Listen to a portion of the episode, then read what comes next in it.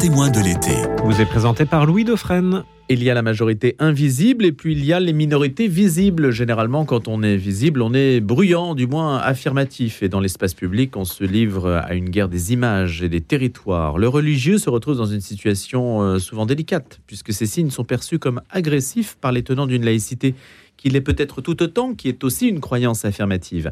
N'oublions pas qui nous sommes, clame le rabbin Emile Ackerman, qui est notre invité ce matin. Il réfléchit à ce que signifient les termes de minorité visible. On l'appelle aussi Rav Emile. Alors bonjour Rav Emile. Bonjour. Merci d'avoir accepté cette invitation. Dites-nous un petit peu euh, où vous vous situez parce que vous êtes cofondateur de la première communauté juive orthodoxe moderne de France. Qu'est-ce que ça veut dire? Alors, L'orthodoxie, en soi, c'est euh, peut-être les juifs que vous voyez qui ont l'habitude euh, d'être le plus visibles dans l'espace public. Ce sont des juifs qui ont une pratique euh, rigoureuse des commandements au quotidien, donc qui mangent cachère, qui font Shabbat d'une manière stricte, qui vont à la synagogue parfois jusqu'à deux à trois fois par jour. Mais mon épouse et moi-même, nous ne reconnaissons pas dans tous les aspects de cette communauté. Et c'est pour ça que nous avons importé un courant qui vient majoritairement des États-Unis, même si, comme je l'explique dans, le livre, il trouve ses racines déjà en Europe euh, de, l'avant-guerre, euh, qui s'appelle l'orthodoxie moderne, donc qui essaye un petit peu de faire un tri bienveillant de ce que les valeurs occidentales peuvent apporter à la tradition, sans pour autant euh, renier les valeurs fondamentales de l'orthodoxie, qui sont celles que j'ai citées, le respect de la loi en général. Éloigné du judaïsme dit libéral, oui, alors le judaïsme libéral ne pose pas la loi, la loi juive, la halakha, comme obligatoire, alors que nous, orthodoxes, nous la posons comme étant obligatoire théoriquement parlant, c'est-à-dire euh, une rigueur qui s'impose à nous, qui vient de l'extérieur et qui nous oblige. Or, le judaïsme libéral pose que ce sont des principes, des balises philosophiques qu'on peut euh, piocher ou non selon euh, si cela nous parle ou pas. Dans une journée comme celle-ci, quelles sont les obligations qui sont les vôtres, Rav Emile, que vous impose donc la loi à laquelle vous vous soumettez? Eh bien, juste avant de venir, par exemple, j'ai euh, fait ma prière du matin. Donc, euh, les hommes juifs euh, orthodoxes mettent les phylactères tous les matins, qui sont des boîtiers noirs sur la main et enfin sur le bras et sur, sur la tête, avec des parchemins de la Torah à l'intérieur. je fais une bénédiction avant de prendre mon café, après de prendre mon café, et toute la journée en fait est rythmée par ces commandements au quotidien. Qu'est-ce que ça vous apporte? Pour moi, ce sont des, des formes de balises philosophiques qui permettent de justement traduire des idées dans le réel. C'est-à-dire que pour moi, avoir juste des idées qui sont, qui sont belles en général, des valeurs, cela ne suffit pas pour les avoir au quotidien en tête.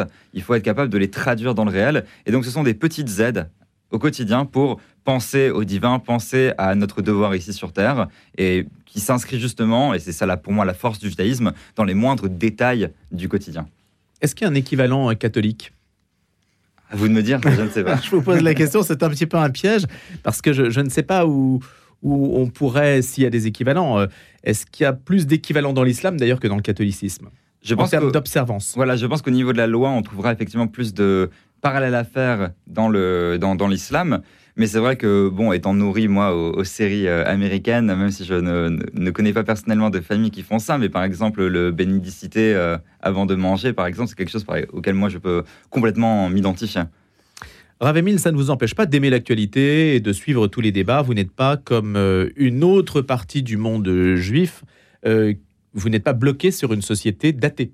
Non, et ça va être aussi la spécificité du courant de l'orthodoxie moderne, qui est que nous devons être, comme disait un, de mes rabbins à l'époque, très orthodoxe et très moderne. C'est une double responsabilité de ne rien renier sur notre tradition, mais en même temps d'être capable, et même il y a une obligation, de s'intégrer à la société et d'y participer activement. Alors selon nos moyens et selon notre envie, il se trouve que c'est quelque chose pour moi qui me parle, d'avoir euh, une voix dans l'espace public, de parler à ma communauté, mais aussi de parler à l'extérieur. Avez-vous la nationalité israélienne? Non, non, non, je suis euh, français euh, pour ma part depuis euh, des dizaines de générations du côté de, du côté de mon père. Et c'est quelque chose. de Strasbourg en particulier De Strasbourg, d'Alsace. Donc moi j'ai une, histoire très très française. Je me reconnais vraiment dans les valeurs, la, culture, la culture française, même si je suis sioniste dans le sens où je, je suis complètement pour voilà l'existence de l'État d'Israël. Mais vous n'iriez pas vivre en Israël? Non, ma femme et moi, nous voyons vraiment notre mission comme étant celle du, judaïsme en France, et nous pensons qu'il reste un avenir pour les juifs de France. Le judaïsme orthodoxe n'est pas prosélyte comme l'ensemble du judaïsme? Non, le, judaïsme, euh, le judaïsme en général n'est plus prosélyte, disons, depuis 2000 ans à peu près.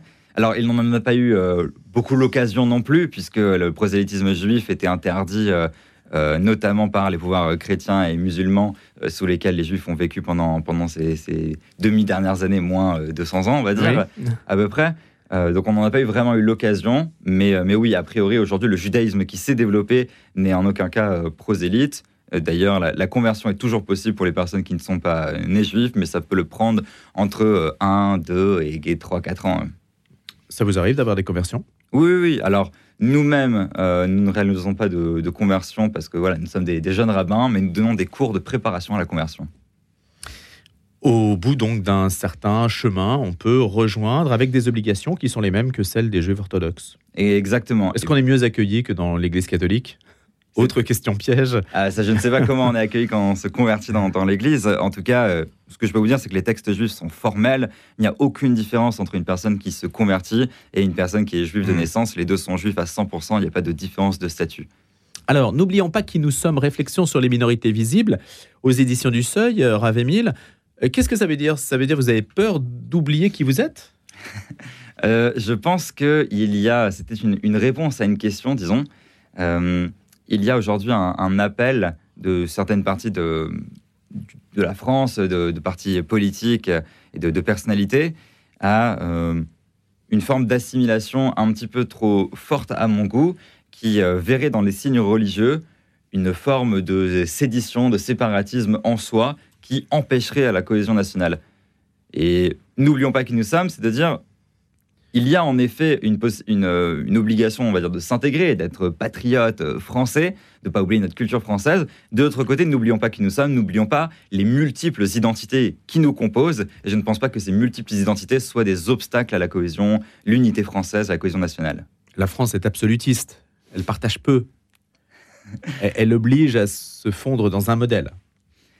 Et c'est euh, justement cette, cette vision que j'aimerais combattre. Je pense que la France n'a être français n'oblige pas justement à se fondre et à dissoudre complètement son identité minoritaire, justement, puisque euh, n'oublions pas qui nous sommes, c'est aussi un appel pour les personnes euh, qui appartiennent à des groupes minoritaires. Il est toujours plus facile d'appartenir au groupe majoritaire que minoritaire. Qu'est-ce que ça veut dire d'ailleurs le majoritaire et le minoritaire dans la mesure où sur certains territoires, certaines populations sont déjà largement majoritaires? C'est le cas de musulmans dans une partie du territoire euh, dans des villes françaises. Donc la majorité et la minorité, c'est relatif aussi. On ne parle pas que de démographie dans euh, minorité-majorité, on parle aussi du système en général, on parle de la culture environnante et on parle de la façon dont le système va accueillir euh, ces personnes. Donc même si démographiquement, dans certains territoires, il peut y avoir euh, plus de personnes qui sont d'origine africaine, de culture musulmane, ça ne veut pas pour autant dire que les personnes qui sont au pouvoir dans ces au pouvoir des institutions dans ces territoires vont pour autant les, accueillir et euh, les, accepter, les intégrer, alors qu'ils sont français depuis des générations aussi. Vous portez la kippa à Vémil. Quand vous voyez une abaya, quand vous voyez un voile, vous avez le même rapport au signe religieux que si c'était, je ne sais pas, une croix, une kippa euh, ou tout autre signe pour moi, aujourd'hui, euh, il y a peut-être un, retour du signe religieux et même peut-être un renouveau du signe religieux. Je sais qu'il euh, y a un débat sur la baya, si c'est effectivement un signe au départ qui devrait être musulman ou pas. En tout cas, il y a des signes de reconnaissance euh, religieux, des signes de revendication identitaire et qui pour moi ne sont pas nécessairement euh, des, problèmes ou nécessairement euh, des choses qui doivent euh, des, volontés de séparatisme ou de, sédition de l'unité française. Ça peut l'être et ça peut être des revendications politiques qui peuvent être problématiques, mais je ne pense pas qu'elles sont à prendre dans ce sens immédiatement. On ne sait pas comment l'interpréter, c'est tout le problème. On peut l'interpréter comme étant une forme de marquage de territoire, comme simplement un vêtement destiné à cacher les rondeurs, par exemple. Non, mais je pense que dans tous les cas, effectivement, il y a une forme de reconnaissance, euh, de volonté de reconnaissance, une volonté euh, d'affirmation identitaire dans ces, euh, dans ces vêtements. La question est pourquoi Aujourd'hui, il y a une certaine jeunesse qui a besoin de remarquer ses vêtements alors par une forme d'affirmation identitaire, alors que même les parents ne le faisaient pas? Pourquoi on assiste à ce renouveau-là? D'où vient ce mouvement de société? Et est-ce que ce mouvement de société est forcément un danger, un danger pour la France? Je pense que c'est ces questions qu'il faut poser euh, aujourd'hui quand on, aperçoit tous ces vêtements. Vous pensez que ça ne l'est pas, puisque c'est une façon d'affirmer qui on est? Je pense que euh, avec un certain apaisement dans le débat public, ça pourrait effectivement ne pas l'être. les femmes sont dans le judaïsme orthodoxe, est-ce qu'il y a des tenues réservées aux femmes aussi?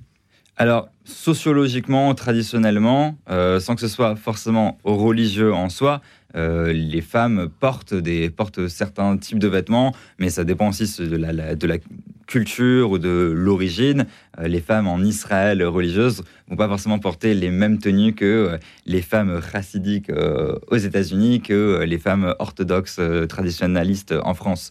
Donc, mais globalement, effectivement, il y a toujours cette idée pour le judaïsme orthodoxe que les femmes ont toujours euh, couvert un petit peu plus euh, leur, euh, leur corps, etc. mais ma femme et moi-même, nous ne pensons pas que la religiosité des femmes doivent passer par là. C'est pour ça que nous mettons beaucoup plus l'accent sur l'étude des textes et sur, voilà, que ce soit la prière ou que ce soit on va dire, la recherche, on va dire, spirituelle et intellectuelle, plutôt que juste combien de centimètres euh, de, de jupes et de vêtements euh, il, faut, il faudrait que les, femmes mettent, puisque dans certains mouvements très orthodoxes, c'est par là que la, religiosité, des femmes euh, est évaluée. Il y a des études recommandées. Votre femme, je crois, est normalienne, je crois. Hein? Oui. Voilà, donc le, c'est plutôt réservé à un milieu intellectuel parisien, par exemple. À notre communauté? Oui. Ah, je pense qu'elle attire toutes sortes de personnes. effectivement, nous, pensons euh, proposer à des personnes qui ont déjà un certain niveau d'éducation d'un côté euh, la possibilité d'aller plus loin et de creuser aussi leur recherche spirituelle, puisque souvent certaines personnes peuvent être déçues quand elles ont accès à des grandes responsabilités, euh, quand elles font des, des, masters, des thèses, et qu'elles viennent ensuite à la synagogue, qu'elles voient que le niveau de recherche n'est pas forcément le même, le niveau d'exigence intellectuelle n'est pas forcément le même mais c'est pas pour autant qu'on veut se fermer et devenir juste un cercle réservé d'intellectuels euh, euh, perchés. Euh, nous voulons parler à tout le monde et c'est pour ça que nous proposons aussi des cours pour débutants. Cette radio, vous le savez, Ravemil a été fondée par Jean-Marie Lustiger. Est-ce que vous avez un regard sur l'Église catholique? Qu'est-ce que vous inspire aujourd'hui la manière dont l'Église catholique, vous êtes totalement libre de votre parole, vous le savez, que vous inspire sa, position aujourd'hui dans la société, la manière dont elle est regardée et dont elle produit son propre discours? Je pense que les, à partir du moment où le pouvoir politique se mêle du, religieux, euh, forcément, ça, crée des, ça peut créer des, tensions, des, problématiques internes. Et l'histoire de l'Église fait que euh, il peut y avoir, pour, pour, beaucoup de gens, et surtout en France, on a, on a bouffé du curé, euh, des, encore aujourd'hui des personnes qui, regardent la, religion et particulièrement l'Église d'un mauvais œil. je pense que depuis Vatican II spécifiquement, l'Église a de, pour moi, vraiment euh, grandi et euh, s'en est sorti vraiment. Euh, euh grandi de ce sorte de mea culpa et de vraiment de réflexion. Et je pense qu'elle continue à le faire. Elle continue à le faire. Qu'elle continue à tracer des, des liens avec la communauté juive, avec les communautés musulmanes, les communautés, les communautés différentes. Et je pense qu'elle doit continuer dans, vous en avez dans, dans, dans, ce chemin. Des liens, vous en avez? Est-ce que, ce que ce qu'on appelle le dialogue, d'ailleurs, c'est pas du dialogue interreligieux avec le judaïsme, c'est considéré comme du dialogue écuménique, hein. le monde juif étant proche, euh, historiquement parlant, ne serait-ce que mm. par les racines communes, du, du monde chrétien. Est-ce que ça se traduit par un, dialogue euh, existant, vivant? Euh, oui, ben moi, mon épouse moi-même, nous sommes impliqués déjà depuis des années dans certaines associations voilà, de, mm. dialogue intra- et interreligieux. Il y a des amitiés judéo-chrétiennes, etc., par exemple. Dites-nous, Ravemil, si vous avez sur les, les sujets aujourd'hui justement clivants et qui renvoie de l'Église catholique une image souvent difficile dans les médias. Par exemple, est-ce qu'il y a un discours euh, sur l'homosexualité? Est-ce qu'il y a un discours sur euh, les, les, activités genrées, le wokisme, tout ça? Vous êtes présent sur ce, ces terrains-là? Oui, alors on dit souvent deux juifs, trois opinions, donc euh, je ne vais pas parler au nom du judaïsme en général pour les, les auditeurs. chaque, chaque personne chaque courant et chaque sous-courant a ses propres rabbins qui eux-mêmes font leurs décisions et donnent une forme de direction idéologique. Donc je, vais pas, je ne vais parler euh, qu'en mon, petit nom. Mais euh, il me semble justement aujourd'hui que il y a des grandes problématiques sur l'acceptation voilà, des personnes homosexuelles, sur la, la question du genre. Notre position euh, à, nous, c'est que nous avons un accueil, de, voilà, un accueil bras ouverts de toutes les personnes, quelles qu'elles soient. Et personnellement, moi, j'ai pas de, pas de problème philosophique avec euh, la question de l'existence de, l'homosexualité. C'est une question qui est théologique. Euh, et euh, nos, rabbins aujourd'hui sont en train de se pencher sur comment faire pour qu'il y ait une acceptation large et même légale des personnes homosexuelles. Aujourd'hui, il n'y a pas encore de décision qui est prise au niveau légal, mais par contre, l'accueil, il est complètement l'accueil des personnes. inconditionnel. L'accueil des personnes est complètement inconditionnel et on a des, on a des, personnes voilà, de tout, tout bord et de tout, toute origine dans notre communauté.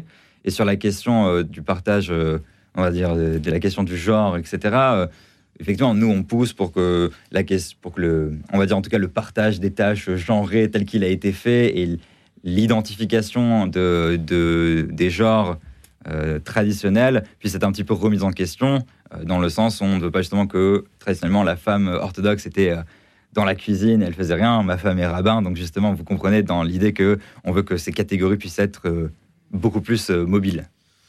Donc ça veut dire plus d'inclusivité, un discours en tout cas plus inclusif, même si les religions sont souvent renvoyées à leur texte euh, concernant ces questions de mœurs. Et l'avantage du judaïsme, c'est que justement, il y a des, ces textes-là sont souvent interprétés et jamais lus littéralement. On a des textes hein, qui sont difficiles, on a des textes qui sont misogynes dans la tradition, on a il y a des textes racistes, des textes problématiques, mais la question c'est comment les rabbins eux-mêmes interprètent ces textes et comment ils les traduisent dans les faits aujourd'hui. Et nos rabbins, euh, aujourd'hui, ne traduisent pas ces textes par des appels à la haine, etc., mais au contraire, sont capables de les replacer dans le contexte, de les réinterpréter euh, pour pouvoir euh, promouvoir des, idéaux d'accueil et de, de fraternité. Est-ce qu'il y a des scandales sexuels dans le judaïsme? Oui, il y en a partout, effectivement. je, salue le travail de, journalistes qui ont sorti un podcast qui s'appelle L'affaire dernièrement sur plusieurs rabbins dans, au sein, au sein du, consistoire qui ont eu des, affaires effectivement de, de, de viol et d'attouchement, etc. Il y, en a, partout, il faut les combattre. On a euh, des associations qui se battent, comme euh, Noah a osé le dire, au sein de la communauté sur, euh, contre les violences conjugales. c'est un, travail de terrain remarquable qui est fait par toutes ces associations, tous les journalistes, et il faut continuer à le faire. On ne fait pas du tout exception. Le hum, travail donc sur les minorités visibles, euh, Ravemil, puisque c'est l'objet de votre essai, de votre réflexion, n'oublions pas qui nous sommes. Il y a aujourd'hui une, une guerre des cagnottes. On, le voit après la mort de Naël. Qu'est-ce que ça vous inspire c'est révélateur d'une polarisation, à mes yeux, encore une fois, de la société. Cette polarisation, on en a parlé, elle passe par euh, le religieux, elle passe par le regard qu'on porte sur le religieux, mais elle passe en, général aussi euh, par surtout, euh, elle se pose aussi sur toutes les, problématiques politiques aujourd'hui. On a l'impression qu'il y a deux France qui s'affrontent. D'un côté, la, France qui soutient coûte que coûte le travail, le travail des policiers, mais sans le remettre en question fondamentalement. C'est-à-dire qu'avant même que l'enquête soit faite et soit finie, le policier devrait être absous parce qu'il a tué euh, une racaille de moins, comme euh, le disent ces, personnes-là. Et de l'autre côté, on a une autre France pour qui bah, la, tragédie, c'est évidemment qu'un jeune de 17 ans soit tué, quelle que soit euh, sa faute avant. c'est un, refus d'obtempérer. normalement, on ne devrait pas condamner, ne devrait pas condamner à mort. Donc, on a ces, ces, deux France qui, qui s'affrontent. C'est peut-être presque un, combat, justement, identitaire, encore une fois, qui se joue à travers ces, à travers ces deux cagnottes. Euh, personnellement, je suis, euh, je suis très mal à l'aise avec le fait qu'on rende millionnaire euh, la famille de quelqu'un qui a, qui a tué. Quand on est sans religion, qu'est-ce que ça vous inspire, vous, Ravémil, qui avait... on reconnaît que vous êtes rabbin dans la rue, il y, y, a, des signes extérieurs. Et aujourd'hui, vous avez des études qui montrent que même en Afrique, par exemple, l'irreligion progresse et que partout, il y a une progression du détachement à l'égard des religions peut-être institutionnelles et que le religieux se reporte peut-être sur d'autres hmm. choses. Oui, je comprends parfaitement qu'il y ait une méfiance, euh, notamment aujourd'hui que les scandales sexuels sortent, le fait qu'aujourd'hui la... On vit dans un monde beaucoup plus individualiste. Le côté hiérarchique, organisé des religions euh, ne, plaît plus à, ne plaît plus à tout le monde. Mais euh, effectivement, comme vous dites, je ne pense pas que ces gens-là soient religieux, notamment quand on voit même les, combats politiques.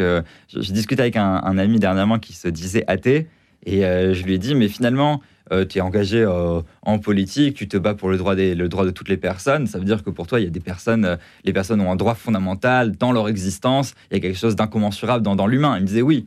Et pour moi, je dis, mais ça, pour moi, ça reste être croyant. À partir du moment où on reconnaît qu'il y a dans les personnes en face de nous quelque chose qui ne peut pas être réduit, quelque chose sur lequel on n'a pas droit, eh bien, ça reste pour moi une, une, forme de croyance, une forme de, religiosité dans, le rapport entre les personnes. Donc, Je ne sais pas s'il existe. je, pense qu'il y a des athées dans le sens où il y a des personnes qui ne reconnaissent pas l'idée d'un Dieu personnel tel qu'il a été promu par les religions. Par contre, je pense qu'aujourd'hui, la majorité du, monde reconnaît toujours cette forme de d'étincelle divine dans, l'être humain. Ravémil, merci beaucoup d'être venu nous parler de ces minorités visibles, plutôt de votre action aussi. On a découvert un petit peu qui vous êtes et puis le, judaïsme orthodoxe, euh, ce que cela représente. Et donc je renvoie à N'oublions pas qui nous sommes, réflexion sur les minorités visibles, c'est au seuil.